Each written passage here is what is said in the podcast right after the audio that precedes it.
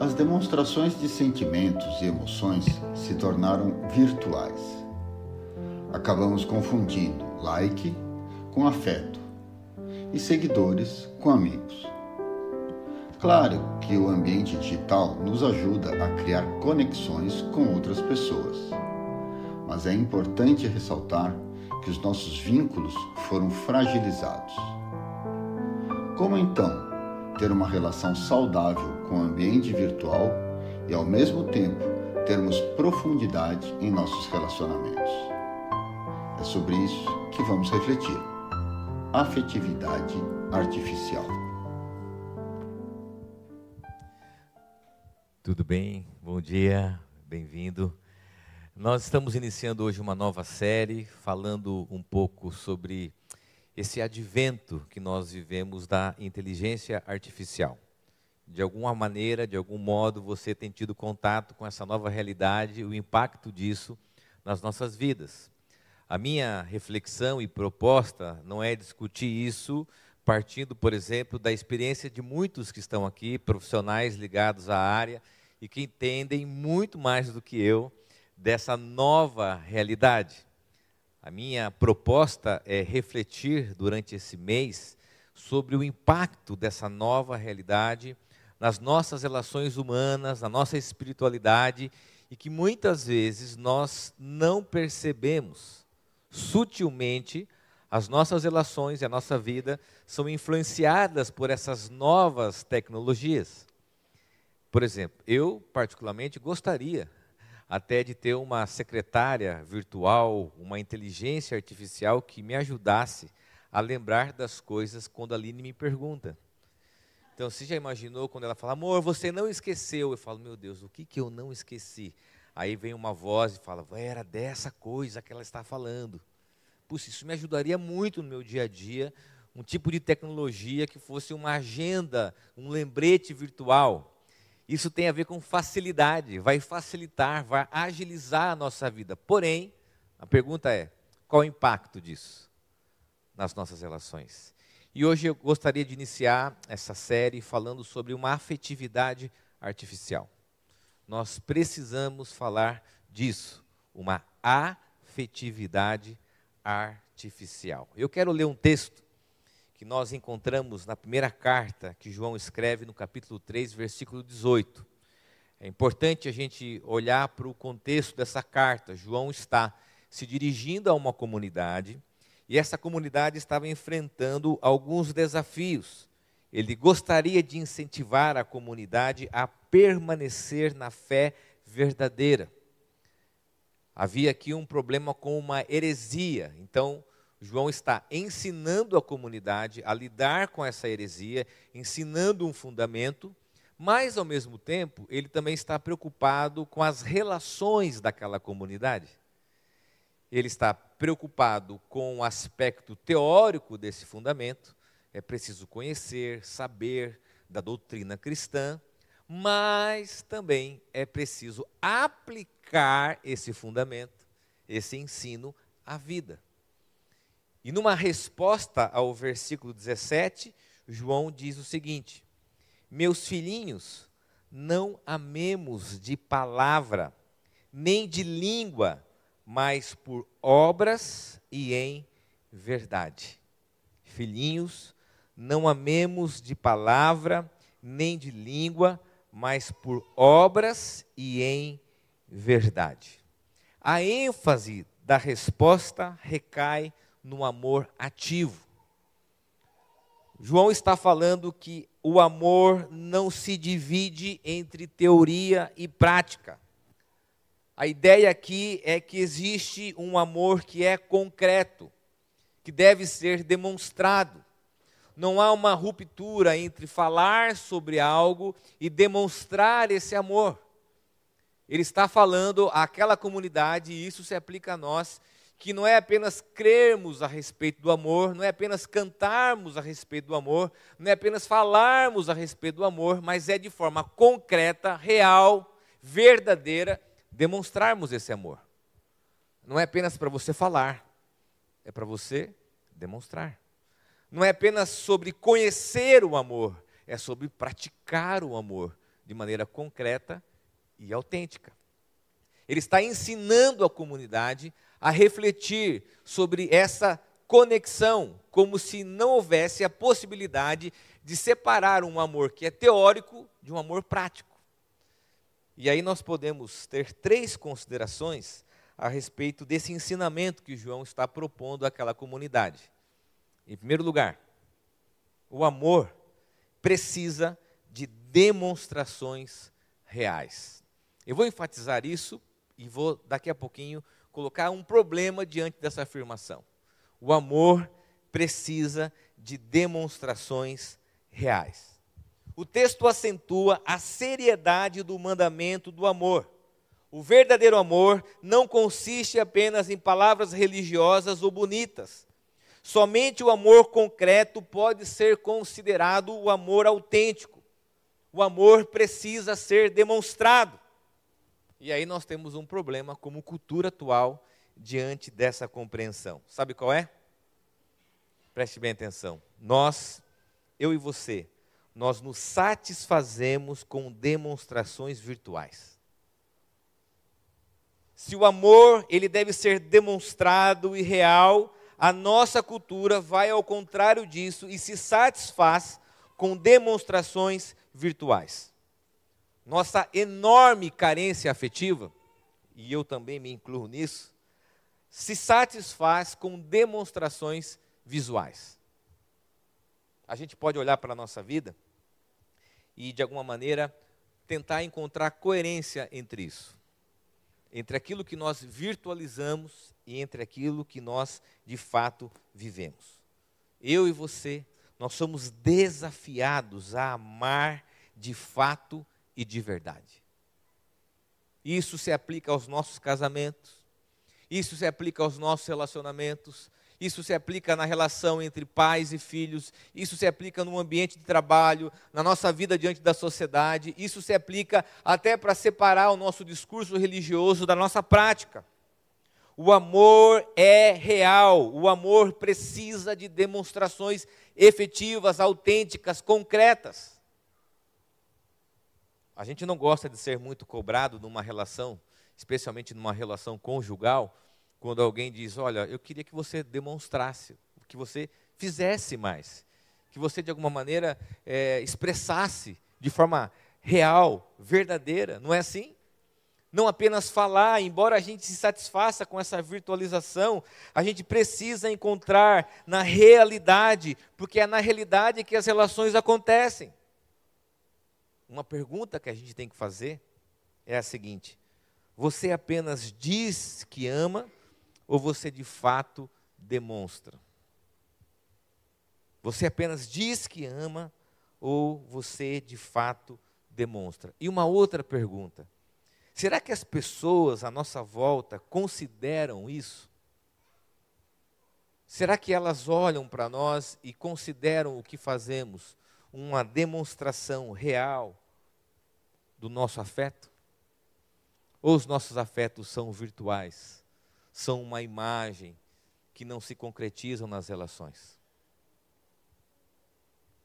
Eu vi uma postagem essa semana que diz o seguinte: Like não é afeto. Seguir de volta não é amizade. E rede social não é vida real. Nós precisamos falar isso para a nossa cultura. Embora eu goste, você goste, a gente tenha enormes facilidades de conexão, embora isso seja já parte da nossa vida, a gente precisa olhar para isso como uma simulação da realidade ainda não é aquilo que acontece no presencial. Talvez um dia a gente tenha essa interface acabada, mas hoje nós precisamos falar que o ambiente virtual é um ambiente de simulação. E isso tem distorcido os nossos afetos, os nossos sentimentos e as nossas emoções. Há uma segunda consideração no texto. O amor precisa de sacrifícios verdadeiros. É importante lembrar que para João, nessa carta, o modelo de amor é o próprio Deus. Especialmente apontando para o modelo de vida e o exemplo de Jesus. Porque Jesus é a expressão prática desse amor. Deus não apenas diz que nos ama, ele demonstra, ele se sacrifica, paga um alto preço pelos nossos pecados e ofensas. E essa forma de amar se torna o nosso paradigma, um amor sacrificial. E aí, novamente, um problema que nós estamos inseridos diante dessa compreensão. A virtualidade é mais fácil. A gente quer amar sem esforço. Demonstrar afeto virtualmente, embora seja uma linguagem, preste bem atenção, quem não gosta de receber uma mensagem no WhatsApp de parabéns, quem não gosta de repostar uma outra postagem de alguém felicitando você? Todos nós. Quem não gosta de ser lembrado, de ser e ter a sua experiência de amizade, de relação afetiva exposta, claro que nós gostamos, mas a pergunta que nós precisamos fazer é se de fato isso é real e verdadeiro. Não tem problema a gente virtualizar as nossas experiências. Não tem problema a gente fazer uma postagem para a nossa esposa, para o nosso marido, para os nossos amigos, para as pessoas que convivem com a gente. O problema é se isso de fato é real e verdadeiro. Porque é sutil, é sutil que a gente faça uma ruptura entre isso. A gente gosta de demonstrar coisas que não exigem o um mínimo de esforço para mim e para você. É muito mais fácil, e isso acontece, quando a esposa fala: Poxa, você não postou lá que hoje é nosso aniversário de casamento? Poxa, você não fez nenhuma homenagem para mim no meu dia de aniversário? Poxa, ninguém lembrou de mim, nem me marcou na postagem. A gente fica esperando uma demonstração virtual e a gente vai nessa direção porque é mais fácil, mas as relações reais, elas precisam de sacrifício. É como nós olharmos para as relações com os nossos filhos, é amor, é bonito, é gostoso, a gente se realiza, se completa, mas vamos falar a verdade, filho dá um enorme de um trabalho, leva a gente ao esgotamento físico, emocional, quando está doente, quando faz birra, a gente lida com o sacrifício, as relações precisam de sacrifícios reais, porque são esses sacrifícios que criam vínculos. A internet nos conecta, mas não cria relações que partem do vínculo. Os vínculos são construídos de forma real e verdadeira. Os vínculos são construídos quando nós partilhamos a vida e enfrentamos o desafio de que o outro e eu também temos o que? Dificuldades. É muito mais fácil ser amigo virtual. É muito mais fácil a gente admirar quem a gente não conhece. Eu sempre falo isso, como são admiráveis as pessoas que nós não conhecemos. E a gente quer ficar nessa estante virtual porque é muito mais cômodo para nós e é um atalho para um amor visual. Os vínculos são formados por experiências reais e verdadeiras. E aqui cabe uma pergunta: O quanto você está disposto a se sacrificar realmente para as pessoas que você diz amar. Porque o amor exige sacrifício. E sacrifício é uma demonstração verdadeira do amor.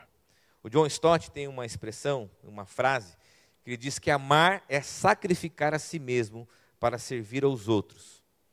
E onde não existe sacrifício e nem serviço, não existe amor. É muito melhor a gente estar numa realidade que não exige o mínimo esforço, que não exige o mínimo de comprometimento, mas que torna as relações superficiais, rasas e não verdadeiras. Você já teve uma experiência, como eu tive, de ir num evento social, num encontro, e não ser tão legal?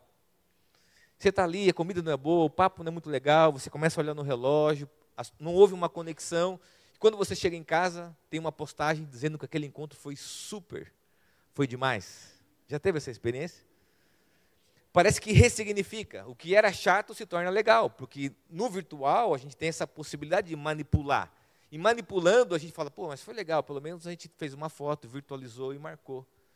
Essa é a cultura da artificialidade. É uma cultura que está muito mais preocupada em virtualizar suas experiências do que de fato vivê-las.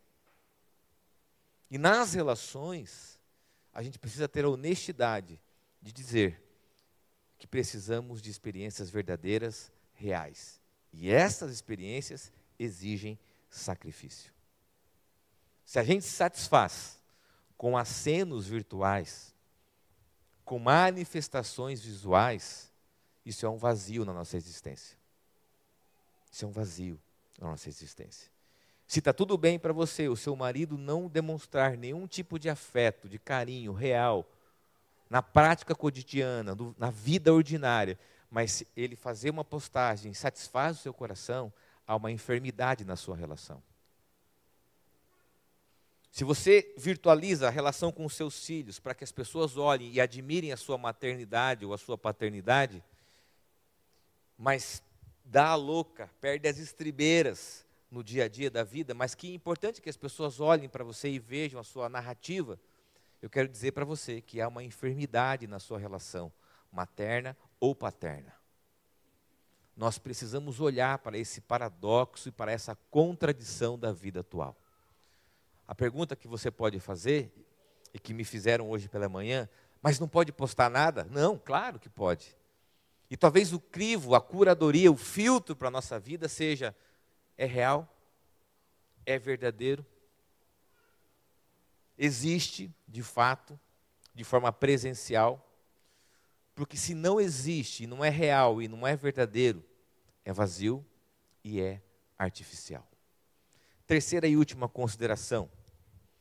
E aqui há uma ênfase do texto especial para minha e para a sua vida.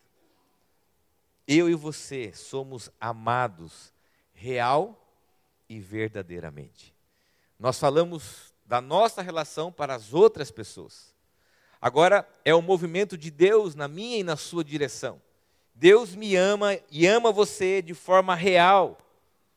Deus te ama e me ama de forma verdadeira. Jesus é a encarnação do Deus que se fez real, que se revela na história e é o verdadeiro amor que demonstra, como Romanos 5,8 diz, que Deus prova o seu amor para conosco pelo fato de ter Cristo morrido pelos nossos pecados.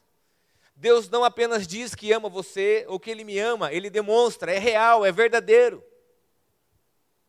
E esse amor não é artificial, superficial e nem simulado mas vem ao nosso encontro. E aqui nós temos a resposta ao fato de que a nossa carência, nós somos uma geração carente de afeto. A nossa carência mostra uma enorme necessidade de sermos amados e amadas. A gente pega o nosso afeto como se fosse um bem e coloca o afeto em algo e fica esperando que aquela coisa, que aquele objeto nos retribua o afeto. A gente pega o nosso afeto, eu não quero aqui polemizar, não faz parte da minha, do meu perfil isso, mas eu não quero nem dar exemplos para não ferir ninguém. Mas eu quero apenas que você reflita sobre pegar o nosso afeto e projetar em algo, esperando que esse afeto traga reciprocidade. É mais ou menos na adolescência, quando nós temos filhos adolescentes. A gente dá afeto esperando que venha reciprocidade, mas às vezes não vem. Ele fala, mas se eu pagar aqui, talvez, se eu fizer alguma coisa, dar o que ele quer, ele me devolve em afeto. Quem é pai de adolescente sabe disso, é uma negociação. Mas isso mostra uma enfermidade. Porque a demonstração de Deus por nós não é distorcida como os nossos afetos são na cultura atual. Nós ofertamos afeto de diversas maneiras para colhermos reciprocidade, mas nem sempre isso acontece. Buscamos constantemente suprir nossas carências com afetos distorcidos, superficiais, e nada disso pode preencher a nossa existência.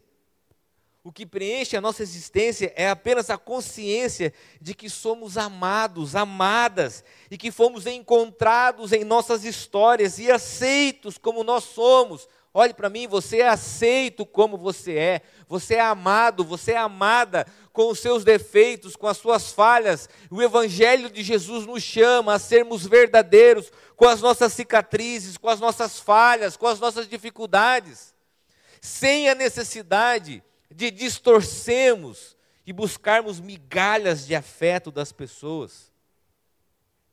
O Max Lucado vai dizer que quando você sabe que Deus o ama, não fica desesperado pelo amor dos outros. Isso torna o nosso coração pleno, isso traz significado, isso deveria aquietar a nossa vida em busca desses acenos de afeto, seja pelo reconhecimento, seja porque as pessoas olhem para nós e admirem a nossa vida, seja por construirmos falsas narrativas de nós mesmos, porque a internet dá essa possibilidade. Eu sempre gosto de dizer que na internet nós não somos o que nós somos, nós somos o que nós gostaríamos de ser. E essa falsa sensação de controle de narrativa, ao invés de trazer paz para o nosso coração, ao invés de nos tornar satisfeitos e plenos, é uma busca incessante, nunca acaba. Ela é interminável, ela só gera ansiedade, ela só gera uma angústia de não sermos tão perfeitos como gostaríamos de ser. Mas o Evangelho de Jesus diz para você que você é amado. Que você é amada. Como você é. Eu quero terminar essa mensagem. Alguns de vocês já ouviram diversas histórias, minha e da Aline, com o nosso filho Enzo. Quando o nosso primeiro filho nasceu, o Theo, e alguns estavam até acompanharam, a galera da igreja foi até o hospital, os meus familiares estavam lá, foi uma adrenalina. Eu não gostaria, não queria na época assistir o parto. E fui empurrado por um amigo que da igreja, não, você vai assistir, vai lá. E eu fui, e foi uma overdose de amor. Foi uma dimensão da graça e do amor que eu não imaginava. Foi algo pleno, uma coisa maravilhosa. E eu me vi assim, como que eu vou educar uma criança? Essa era a minha reflexão na hora. Mas quando a criança veio, eu amei, foi tão intenso e nós celebramos esse amor. Quando nós descobrimos que a Aline estava esperando o Enzo, na gestação descobrimos que o Enzo teria que lutar com um diagnóstico. E numa das últimas consultas, nós estávamos no consultório do médico, ele, com muito cuidado, ele falou: Olha, eu, eu caminhei com vocês durante esse período, mas eu gostaria de dizer algo para vocês que é fundamental e muito importante que vocês se preparem. Porque o filho de vocês, possivelmente, o que nós estamos vendo, ele vem com alguma deficiência física. E isso pode chocá-los. Então se preparem para olhar para uma imagem que não é a imagem que vocês esperam de uma criança. Você imagina ouvir isso? Então se preparem porque vocês podem se chocar com aquilo que vocês vão ver. E eu me lembro de sair de lá extremamente frustrado e decepcionado comigo mesmo. Porque o meu medo era não amar. O meu medo era rejeitar. E eu lembro de levar isso para terapia, nós conversamos, sogro, sogro, meus pais, meus irmãos, eu e a Aline, a Aline mais em paz, serena, como sempre. Mas eu preocupado e encanado em não amar. Eu achava que naquele momento eu iria ter uma incapacidade. Eu poderia rejeitá-lo. E isso causava uma angústia no meu coração. Senhor, mas como eu posso rejeitá-lo? Eu não posso, porque eu amei o primeiro de uma forma intensa. Como passar por essa experiência? E aquilo me consumiu durante dias, me consumiu durante horas, madrugadas de sono. E eu lembro que a gente saiu da casa dos, dos tios da Aline, na direção do hospital para a internação, e nós fomos conversando sobre isso. E orando, Senhor, nos dá amor, Senhor, nos dá amor, Senhor, nos dá amor. E quando o Enzo nasceu, dia 25 de agosto, dia do soldado, ele vai completar 15 anos agora, às 7 e 18 de uma segunda-feira. Tudo o que nós sentimos foi amor. É como se um dia chuvoso e nublado se dissipasse com o sol, numa dimensão de um amor tão pleno como o primeiro, diferente, diferente, que quem é pai sabe disso, um do outro, mas com a mesma intensidade, potência de uma graça e de um amor além da nossa compreensão. De não reparar nos detalhes e lembro que a gente chegou num, uns, uns, dias depois, eu ali conversando, você lembra que nós entramos com tanto medo de não amar e a gente olha agora, a gente ama, a gente é pleno, a gente consegue experimentar aquilo que nós vivemos de uma dimensão maior. Se nós, falhos, pecadores, com distorções, a gente é capaz de amar e aceitar independentemente das falhas, dos limites, e a gente consegue olhar e dizer: Eu aceito. Deus olha para mim e para você e diz: Eu amo e aceito você.